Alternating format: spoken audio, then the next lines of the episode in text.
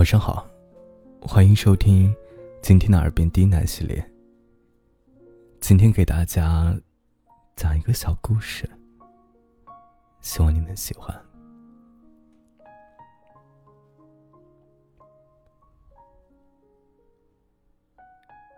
小猫有点懵，怎么自己正在晒太阳，就被一个男人抱回了家？回家前啊，还去恐怖的地方洗了澡，强迫吃了药，脖子上还疼了一下。现在，面前的小碗里放着一个小鱼干。男人笑眯眯的说：“小猫咪，以后你再也不用流浪了。”这是你的家，嗯，哟呵，奇怪的人类。小猫咪试探性的咬了一口小鱼干，还挺好吃的。男人又说：“你以后就叫黄豆好不好？”喵。小猫表示不满。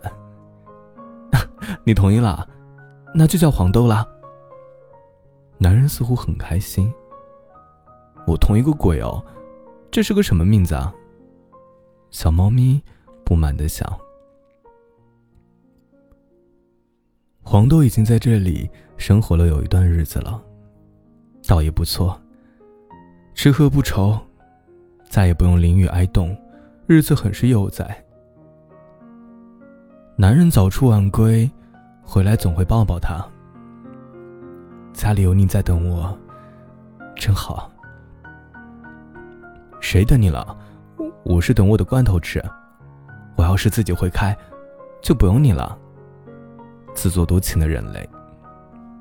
黄豆心里想。男人呢，总会跟他唠叨一些事儿。工作的辛苦，自己的压力。末了会加上一句。也不知道，你听不听得懂呢？我当然听得懂，就是懒得理你。不过，是你听不懂我的语言。愚蠢的人类。黄豆虽然这么想，但是还是每天会在男人差不多回家的时间，蹲在门口等他。这一段日子。啊。男人频繁的提起一个女人，他新来的同事。每次跟黄豆讲起他，眼睛都是亮亮的。有一天，男人兴高采烈的回来，给黄豆带了好多的小鱼干。黄豆，他答应做我女朋友了，下周来咱们家吃饭，我得收拾一下。黄豆看了一眼这男人。乱糟糟的单身公寓，心里想啊，虚伪的人类。一周过后，果然来了个笑起来很可爱的姑娘。黄豆挺喜欢他，比那个傻了吧唧的男人看着可爱。就是这一晚上啊，男人都特别拘谨，紧张的结结巴巴。没用的人类，还得靠老子。黄豆跳上桌子，碰掉了遥控器。两个人都下意识的去捡，可是手却碰在了一起。姑娘有点脸红，男人也是傻乎乎的嘿嘿笑着。就这么过了有两年，男人和姑娘结婚了。婚礼当天，他们给黄豆。带了个蝴蝶结。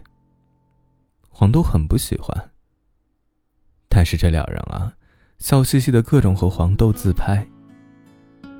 行吧，今天你们开心就好。幼稚的人类。他们带着黄豆搬到了一个大一点的房子里。又过了很长一段时间，姑娘的肚子隆起来了。她这是。吃了多少东西啊？黄豆心里想。再后来，姑娘生了娃娃。人类的幼崽烦死了。自打那小娃娃会爬的时候，黄豆就没安生过。小娃娃总是嘿嘿嘿的爬过来，一头栽在黄豆身上，拿脸蹭它。时间过得很快，小娃娃已经能够跌跌撞撞的走路了。有一天，男人刚煮好了咖啡，正巧电话响，顺手把滚烫的咖啡壶放在桌子边，去接电话了。小娃娃好奇的走过去，伸着短短的小胳膊，试图够到桌子上边的咖啡壶。人类的幼崽笨死了。黄豆跑过去，用尾巴勾了小娃娃的腿。小娃娃被黄豆吸引，嘿嘿嘿的，晃晃悠悠的来追黄豆了。糊涂的人类啊！我这是出卖色相，求你的幼崽，今晚至少五个小鱼干。一转眼，小娃娃都上小学了，黄豆也老了。小鱼干也吃不动了，整天就是趴在窗边晒太阳。他知道自己大限将至，开始四处躲藏。男人每次都能找到他。黄豆不怕，这是你的家，这很安全。家，哎，有家真好啊。这一天，黄豆饭也不吃了，也没力气动了，就趴在角落里静静的。男人心疼的抱起黄豆，黄豆看着哭红了眼睛的男人，想：真是脆弱的人类啊！黄豆，下辈子我们还会见面，对不对？你告诉我个再见面的暗号好不好？黄豆突然挣扎出男人的怀抱，用尽全部的力气，走到昨晚小娃娃给他的牛奶饼干旁边，口咬掉一块，就倒在了地上，再也没有起来。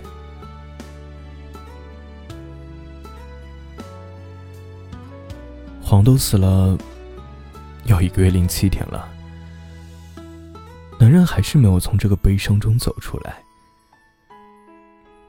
小娃娃也是不懂，怎么自己上个学，回家以后黄豆就没了。一家三口这些天都没有好好吃饭，大家都陷入悲伤，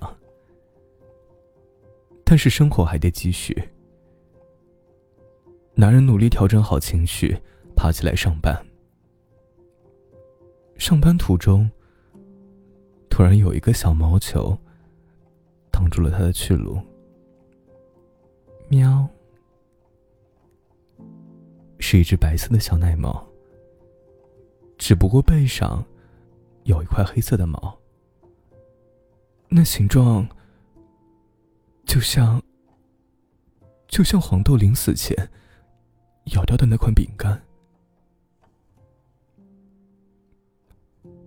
这个清晨，路上的人行色匆匆，有些路过的人很是不明白，为什么一个看着很汉子的男人，蹲在路旁，抱着一个白色带花的小猫，哭得这么伤心。